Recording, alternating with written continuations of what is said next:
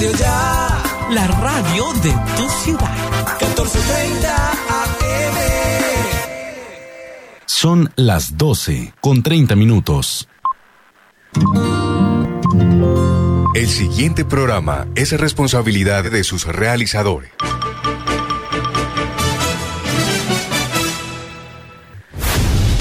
Los mejores futbolistas del mundo compiten en las exigentes ligas europeas.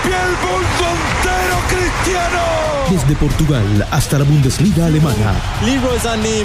De España hasta el calcio italiano. De Francia a la Premier League de Inglaterra.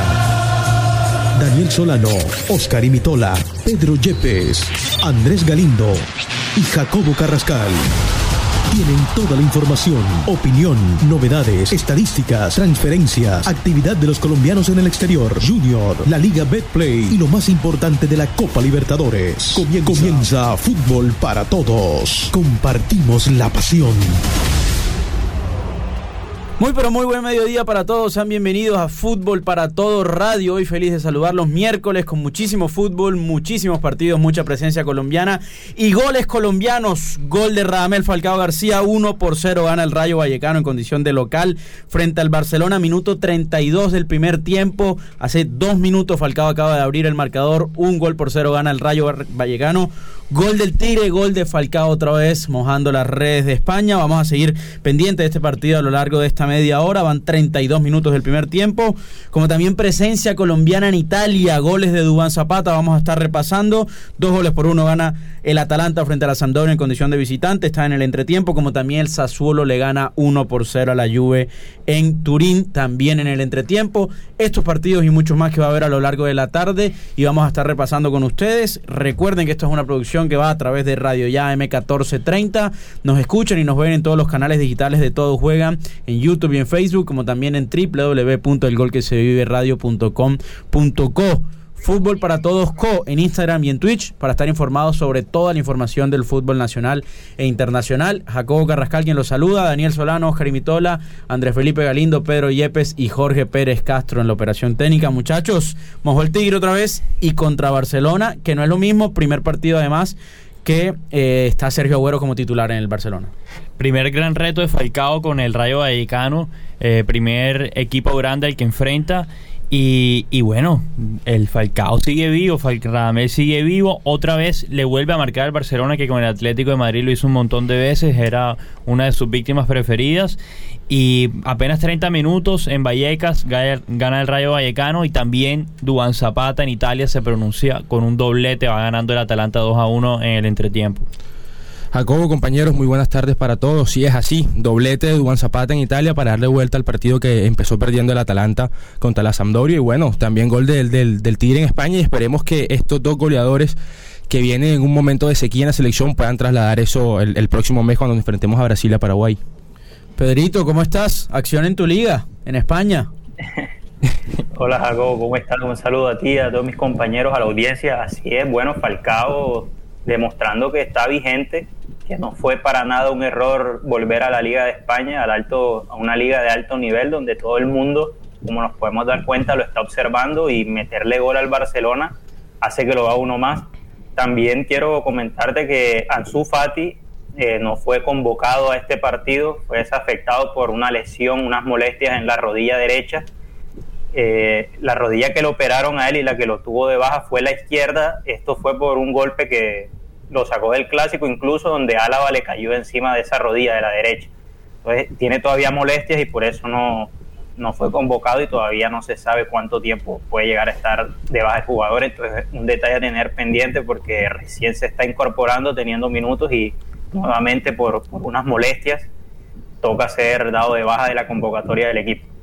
También hay acción en Madrid, juega el Real Madrid esta tarde, vamos a estar repasando también ese partido. Eh, Pipe, no sé si tenemos ya contacto con Pipe. ¿Cómo estás?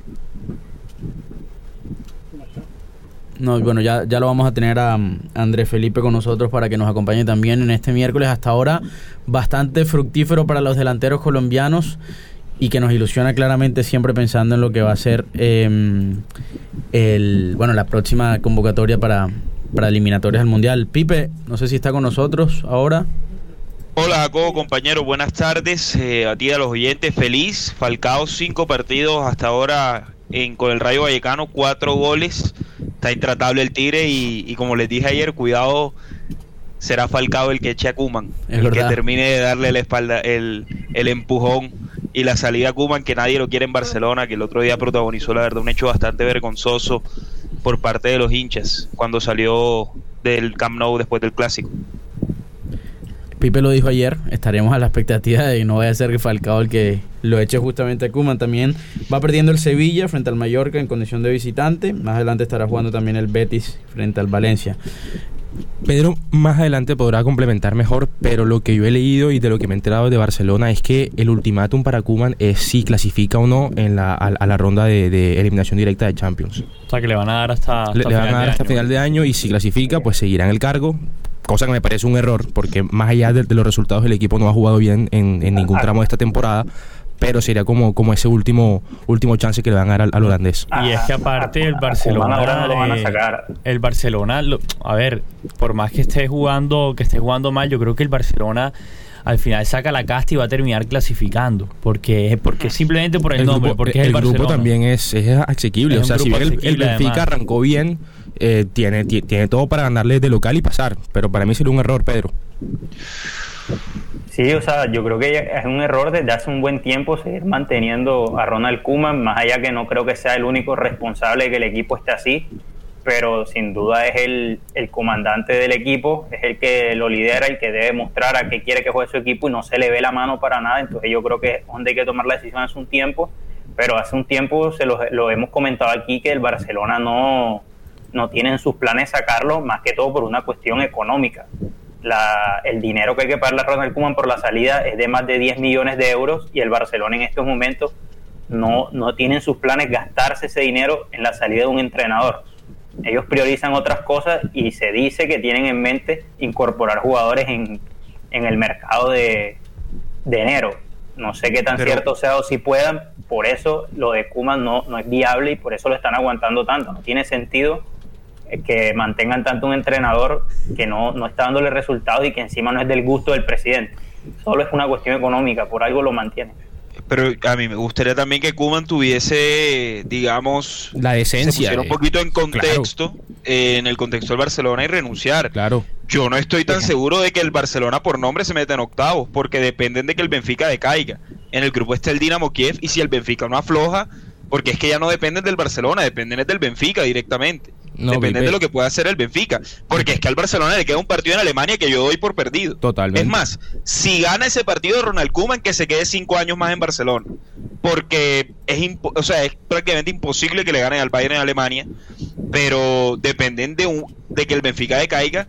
Y es un buen Benfica este. O sea, ustedes lo vieron contra el Barcelona, le hicieron un partidazo. Más que que caiga el Benfica es que el Barcelona le gane ese partido pendiente que De tiene con local, el Benfica. que es porque de ese- local. Ese es el partido que va a definir. Si el Barcelona le gana al Benfica y le gana al Dinamo Kiev, con eso se mete.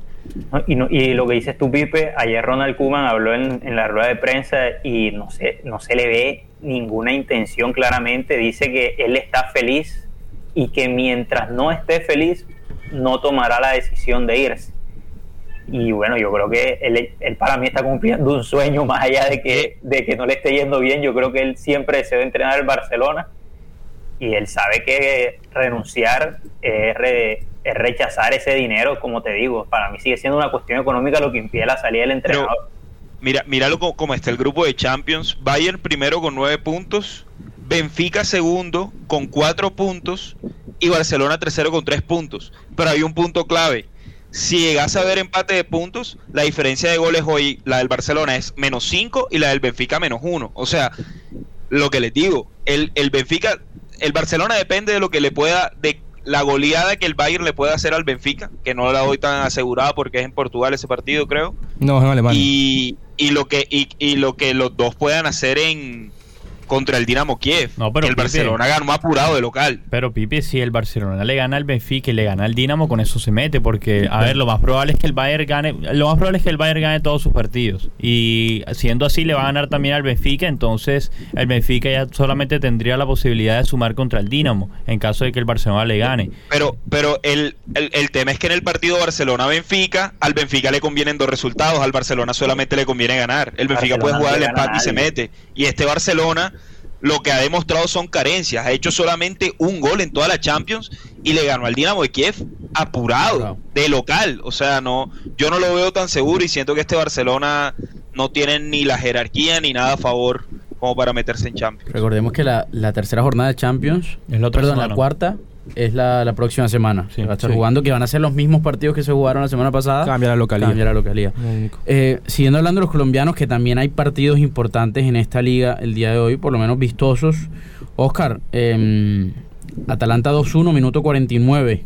Sí, así doblete es. de Dubán. Así es, Jacobo. Doblete de Duan Zapata, ambos goles de cabeza, tras asistencia de Zapacosta, que es un buen, un gran centrador. Y con este resultado, Atalanta se monta a la pelea nuevamente de la liga. eh, se ubica cuarto con 18 puntos. Y también está jugando Juventus Sassuolo. Sorpresiva derrota hasta el momento de la Juve en condición de local. No está jugando Juan Guillermo Cuadrado, que en los últimos partidos ha perdido el puesto con, con, con Matías de Siglio y con, y con Danilo en el lateral derecho. Y pierde, pier- pierde la Juve después de una seguidilla de siete partidos ganados. eh, entonces, eh, va- vamos a revisar lo que pase con ese resultado. También a la 1 y 45 estará jugando Empoli Inter. Y a la misma hora, Lazio Fiorentina en otro de los partidos destacados de la jornada. Noto, Yo hoy- noto cierto dolor en las palabras de Oscar al referirse a Juan Zapata, que Para lleva nada. cinco goles y dos asistencias en Para siete nada, partidos. para nada, En Pipa, al contrario. Me alegra que Dubán Zapata pueda por fin salir de ese bache en el que estaba y pueda por lo menos conseguir goles donde siempre los ha conseguido, donde únicamente los ha conseguido, que es en Italia. Yo estoy, yo hoy, digamos, tiro un poco para atrás, a días atrás, y, y sostengo lo que discutimos fuertemente con Pipe, y es que es un jugador que hay que seguir convocando. En algún momento se le va a abrir el arco, estoy seguro, y, y todo el mundo, bueno, esperemos, ¿no? Pero un jugador que hay que seguir convocando. Es que nadie pone en discusión eh, Hombre, claro las, condiciones que él Ah, tiene. las condiciones, ok. Las No, no. condiciones que él tiene, pero, pero a ver, si no demuestra en la selección, y ya lo hemos dicho varias veces, hay eh, jugadores de selección y hay jugadores de clubes. Dubán es uno de esos jugadores que son de clubes nada más, por- y por lo menos eso es lo que ha demostrado. hasta Por ahora. más de que Dubán Zapata haga 2, 3, 4, 5, 6 goles, mi pensamiento hacia él no va a cambiar. Y es un jugador que a mí no me gusta simplemente por sus características y por cómo juega. O sea, es una cuestión simplemente de gusto. Más allá de que pueda hacer goles, que los hace en Italia únicamente, eh, su- su- sus características de juego a mí no me llenan y por, por lo tanto yo considero que hay tres o cuatro delanteros en mejor nivel y que le pueden dar una mano a la selección por delante de él. Más nada, pero no es Que- nada personal con él. que tampoco han demostrado. Yo creo que eso Tampoco es un- algo que le juega a favor a Dubán Zapata, que mientras él no mete goles, no hay nadie que meta goles, solamente Miguel Ángel Borja y lo hizo solamente en una, en una triple fecha. O sea, tampoco es que sea nuestro goleador histórico, ni mucho menos. Y pues Falcao, que por supuesto debe seguir siendo convocado, además ahora con más argumentos de que está haciendo goles en España. eh, pero igual con la selección tampoco destacó mucho en esta triple fecha. Entonces yo creo que a Dubán, como dijo Jacob, o sea, para mí es, hay que llamarlo hasta el punto en el que sea tan insostenible, Tal pero cual. que también tengamos tres o cuatro delanteros que siempre que entran hagan gol. Porque hasta que no tengamos eso, Dubán Zapata va a seguir punteando. O sea, es nuestro, yo creo que es el goleador, eh, por lo menos en más nivel en Europa. Eh, estoy hablando de Europa, con la camiseta de la selección es otra cosa. Pero por lo menos lo, lo que hacen en sus clubes, yo creo que Dubán Zapata pica en punta. Algo para de- destacar también es que en Atalanta o juega Dubán Zapata o juega Muriel. Nunca juegan los dos. Es decir, a, a Muriel se lo ve como delantero centro, hablando de que sería otra de las posibilidades que ayer, maneja. Reinaldo Rueda para convocarlo como delantero centro. Hoy está de suplente en el partido contra la Sampdoria. Que seguro va a entrar ahorita por Dubán. que- Siempre hacen el mismo cambio alrededor del minuto 60. Sale uno y entra el otro, nunca juegan los dos juntos. Eh, también se filtró en las últimas horas, o bueno, no se filtró, se, se anunció en las últimas horas que bloquearon a, a Borja y a Hamilton Campas. Para ser convocados a la, a la, a la No, sabemos si van a ser convocados, pero están, bueno, Borja... Es, es como una preselección, por así Claro. decirlo, a los dos. Sí, de hecho, James estaba bloqueado para la Claro. pasada. Claro, es para, para prevenir a los clubes, para que estén atentos. Sí. Pues Eh, de hecho, James estaba bloqueado, entre esos nombres estaba bloqueado para la, fe- la triple fecha que ya pasó y al final no fue no fue convocado. Pero bueno, ya está jugando. Me Eh, gustaría muy averiguar- probablemente- Me gustaría averiguar si Víctor Cantillo también ha sido bloqueado por la selección Colombia, ya que es un jugador que yo creo que es imprescindible y que nos hace falta. Eh, quiero nombrar también, hoy hay un partidazo en Francia. Juega el Niza, que va de tercero en la Ligue 1, contra el Marsella, que va de cuarto. Partido caliente. Partido, partido caliente. partidazo. El Niza tiene 19 puntos, el Marsella 18. Y son dos equipos que, que lo vienen haciendo bien, no esta temporada, sino ya de temporadas anteriores. Y también. Jacobo. Sí, sí, Pipe, te escucho. No, una de las cosas cuando dijiste que se filtró, pensaba que ibas a mencionar una supuesta lista del Balón de oro. Ah, esa, esa lista pareciera oro. que lo hubiese hecho yo en el La puedo colegio. hacer yo. No, no, sí. Sí, bueno, sí, raro, pero supuestamente acá lo tengo. Dígalo, dígalo, dígalo. El balón de oro sería Robert Lewandowski. Sí, de, así es. segundo, de segundo, Lionel Messi. Tercero, Benzema. Cuarto, Salah. Quinto, Jorginho. Sexto, Mbappé. Séptimo, Kanté. Octavo, Erling Braut Haaland. Y Cristiano de noveno, un insulto. Un insulto gigante, Ronaldo. gigante. Otro, Sí, otro sí. gran insulto. Acá tengo a Harry Kane por encima de Bruno Fernández, de Lukaku, de Pedri y de Neymar. Eh, Harry Kane, solamente un dato, un, ya- un dato llamativo. Carlos Sánchez, Carlos La Roca Sánchez, nuestro 5, el 5 del seleccionado nacional en el Mundial de 2014, ganó su primer título a los 34 años con el Santa Fe, Así cuando es, sí. ganó la Supercopa hace dos semanas. Ya Carlos Sánchez tiene más títulos en su palmarés que Harry Kane. Buenas tardes.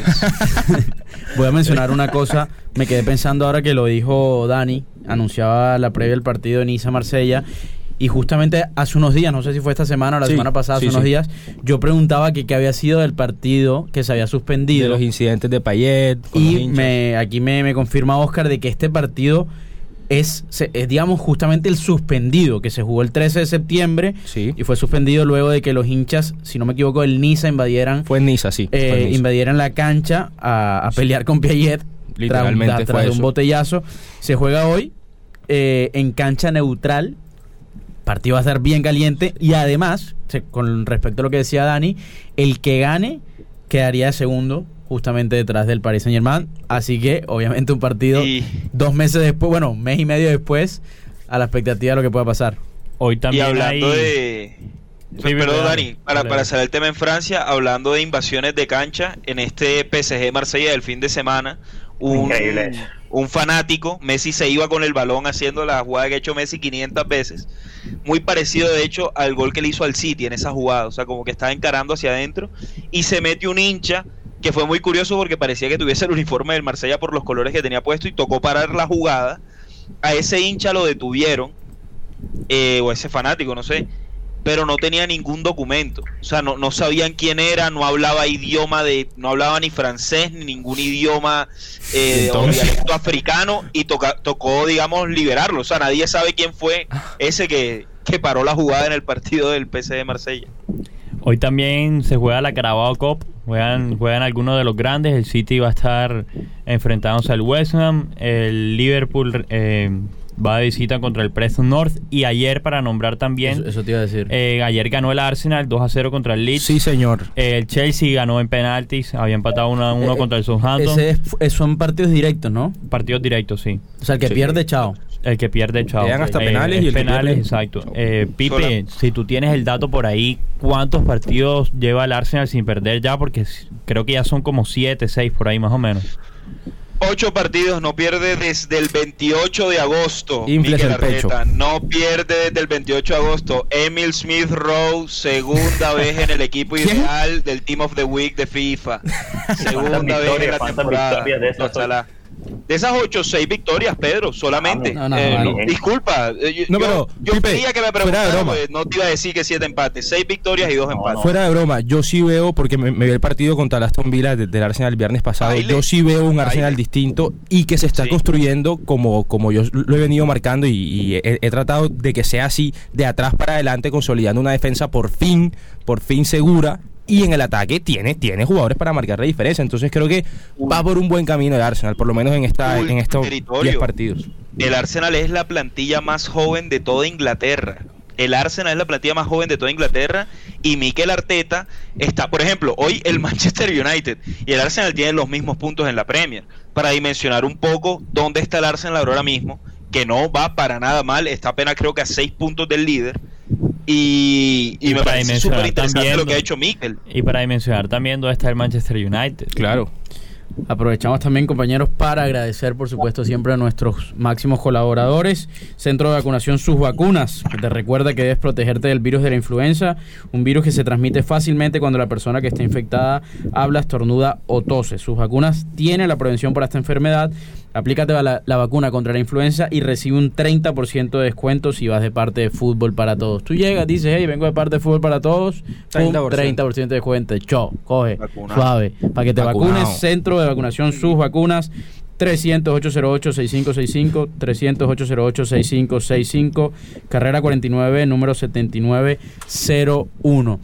Pedrito, eh, nos falta por mencionar también eh, los otros partidos que hay esta tarde eh, en el fútbol español. Juega el líder, juega el Real Madrid. Ah, no, El o está Real el líder, Madrid, eh. Sociedad, ¿no? La Real Sociedad todavía está líder, Sí, ¿no? El Madrid tiene la Sí, oportunidad bueno. de, de pasárselo si gana. El Real Madrid tiene un partido menos, pero en este momento el líder es, es la Real Sociedad, que también juega hoy, mañana, perdón, juega mañana. El Real Madrid juega hoy a las dos y media contra el Osasuna. También está jugando ahora el Mallorca con el Sevilla y la Real Sociedad, que es el líder, con un partido más, juega mañana con el Celta de Vigo a las 12 de, de la tarde. Y también Hoy- para mencionarte el del Atlético de Madrid, que también está ahí como en la lucha arriba, eh, juega mañana a las dos y media contra el Levante. Pipe, ibas a decir. Jacobo pasó algo muy importante en el mundo del fútbol. eh, en un jugador que juega en el Adelaide United de Australia, Sí. Joshua Cavallo, eh, comunicó públicamente Se que reveló. eh, abiertamente que es homosexual. Creo que es el algo primero. que fue Valorable, sí, es el eh, primero. no, o sea, no es el primero en hacerlo en actividad. por lo No, menos. pero creo que O sea, sí es el primero en hacerlo tipo Abiertamente hacia las abiertamente cámaras a- y confirmarlo.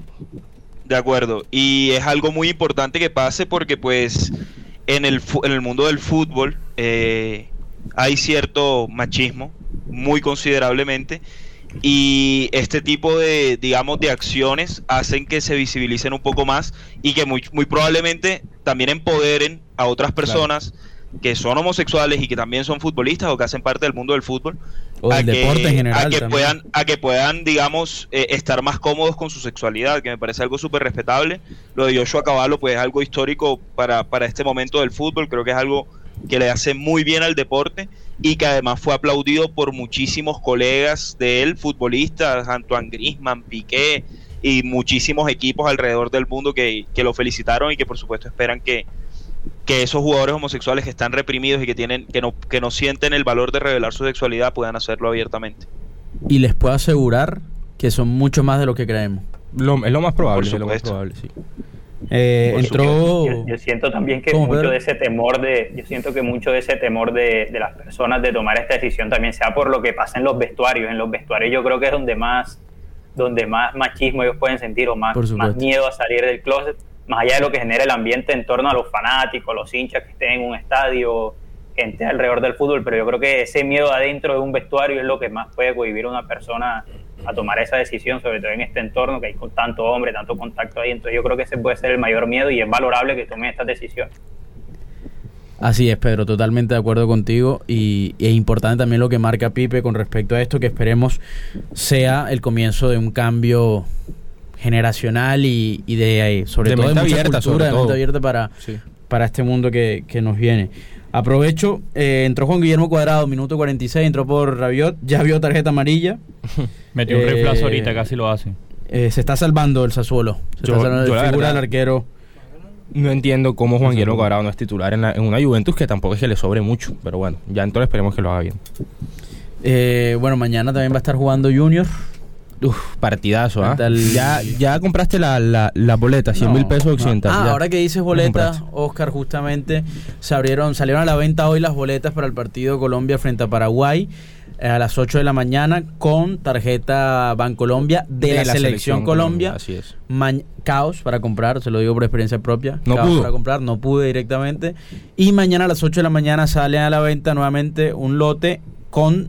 Eh, va- van a poder comprar todos los que tengan directamente tarjeta de crédito Bancolombia. No tiene que ser la de la selección Colombia, simplemente que sea tarjeta de crédito Bancolombia. El lunes para cualquier medio de pago, pero seguramente el lunes Ese ya, ya no va a haber nada. ya van a estar todos Recordemos que, que hubo, hubo cambio de horario para este partido, va a ser a las 6 de la tarde, ya, no a las 4, Martes 16 de noviembre. 6 de la tarde va a ser. Ese lunes es festivo, ojo. Ojo, ojito. Eh, aquí Jorge Pérez no puede creer que lo hayan cambiado horario porque dice que el, el calor les hace daño. Yo sí creo que les hace daño tanto a la selección Colombia como a la, selección visitante, a ambas. Así que yo sí celebro que, que, haya, que haya un cambio de horario.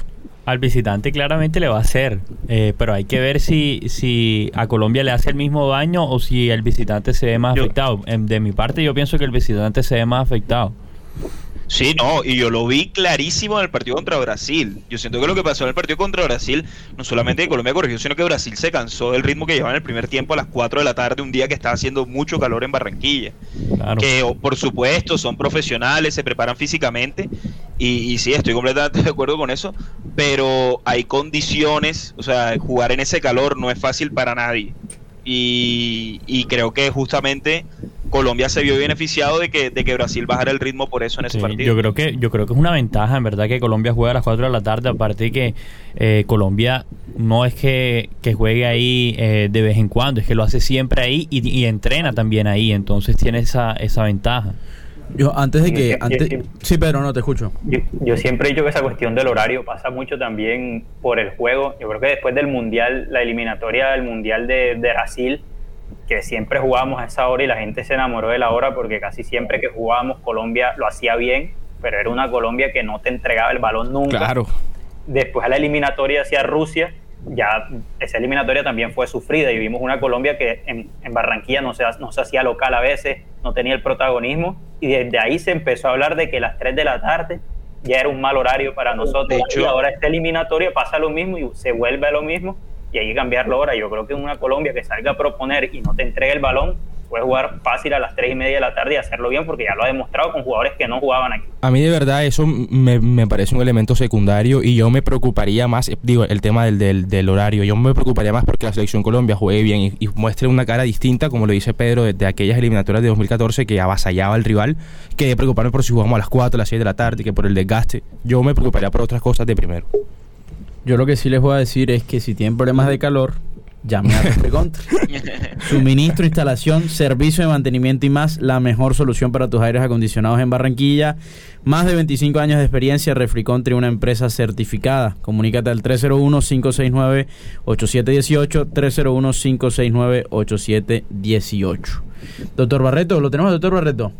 Está con nosotros. Hola, ¿cómo les va? ¿Cómo está, doctor Barreto? Buenas tardes. Bien, bien. No, me reía que ayer yo hablaba con ustedes de Wandagay. Sí, señor. Y ahora tenemos en Barranquilla el Corona, el Corona, el Corona Gay, o sea, poco de jugadores de Junior, tiradores de fría. Ah, este, ¿Qué tal? Son cinco los mencionados. ¿Qué opinan ustedes de esa vaina? No, yo, a mí el que más me sorprende, bueno, no sé si, si estamos para decir nombres, pero pues. hay, hay por ahí uno... Ah, eso es discutible, le cuento algo, usted es periodista, ¿no? Sí. Yo ayer estuve en el programa y yo tenía una información, yo soy médico, no soy periodista, por más que haga algo de comunicación, que sería esto, pero esto es una opción personal que se me decidió, me decidí montar un canal, contratar un espacio, una emisora y hablar con amigos. Eso no me obliga a tener que denunciar nada.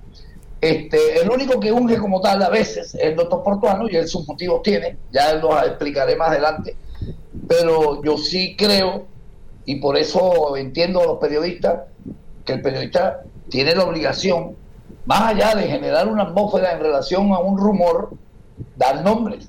Porque si tú dices, hay jugadores en el junior que toman fría o que están en alto disciplina, puedes estar señalando a todos. Entonces yo sí creo que ustedes como periodistas, igual que cada quien de ustedes hace lo que corresponda, lo que considere, pero creo que el periodismo sí tiene la posibilidad de denunciar nosotros, yo no, porque me tocaría ir salir a demostrarlo.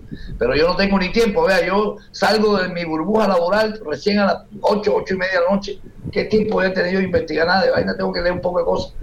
Entonces, sí, yo creo que ustedes sí, si tienen la información, bien puedan, adelante, como corresponde. Además, este es su programa todavía, ¿no? Yo, ya Oscar nos va a dar la lista de los involucrados en este. A mí realmente me, de este Junior son pocos los que se salvan.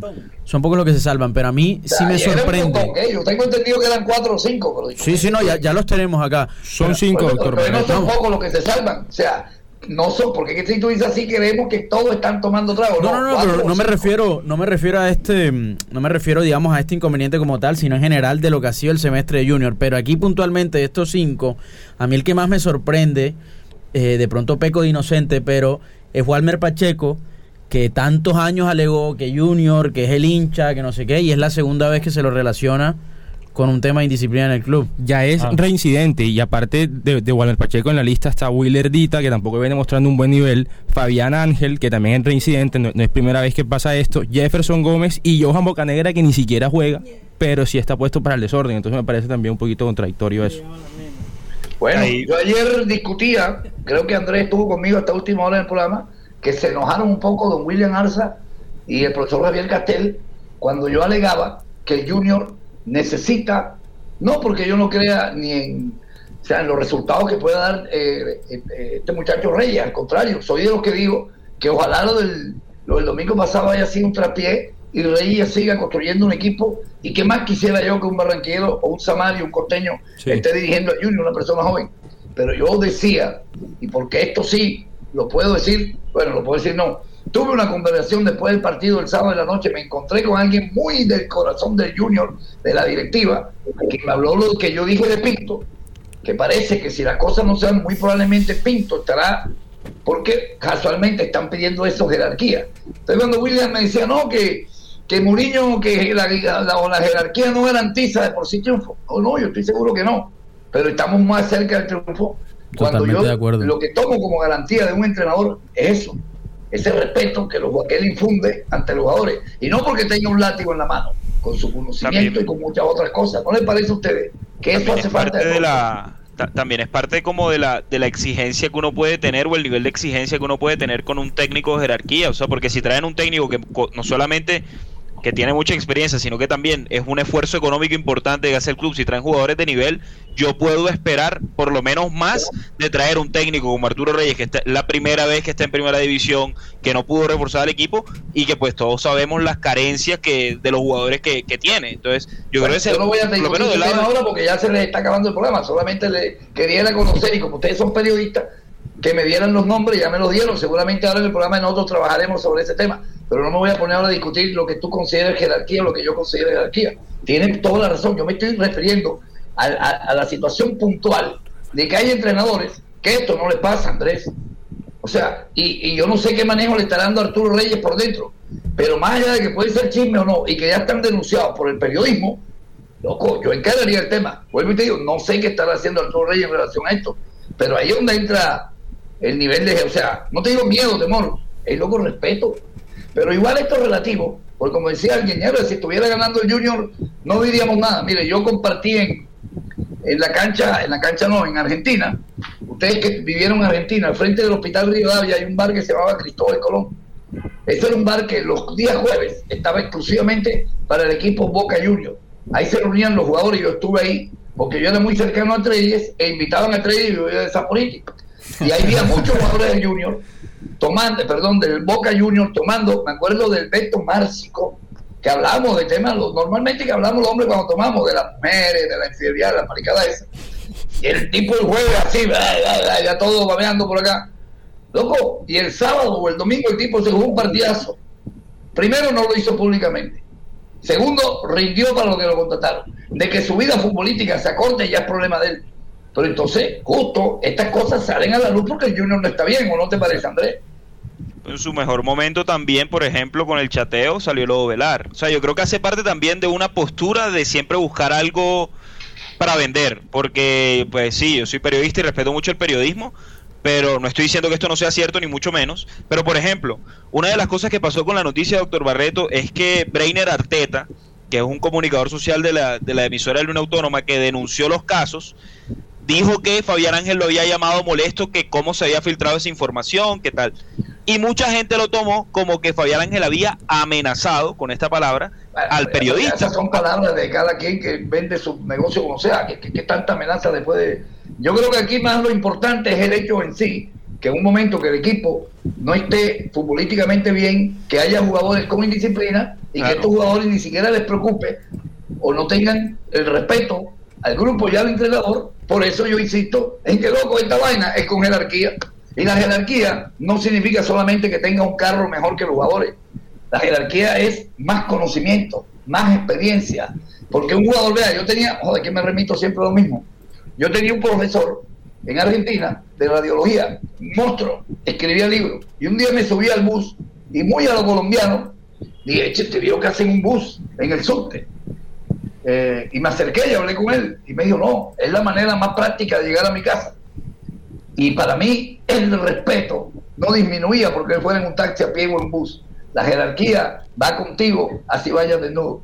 Bueno, los dejo ahí, después seguiremos discutiéndolo por acá con Andrés. Abrazo grande, doctor Barreta. Andrés me parece que hoy va a entrar más tarde que nunca al programa, pero veo muy rebelde sin causa. Un abrazo. Abrazo grande, doctor Barreto. Bueno, justamente los invitamos a seguir este debate, mucha más información de Junior y demás temas sociales y futbolísticos que hayan a abarcar en Todos Juegan, de la mano del doctor Barreto, su grupo de panelistas, por supuesto Pipe va a estar ahí con él también. Nos escuchamos, nos vemos el día de mañana.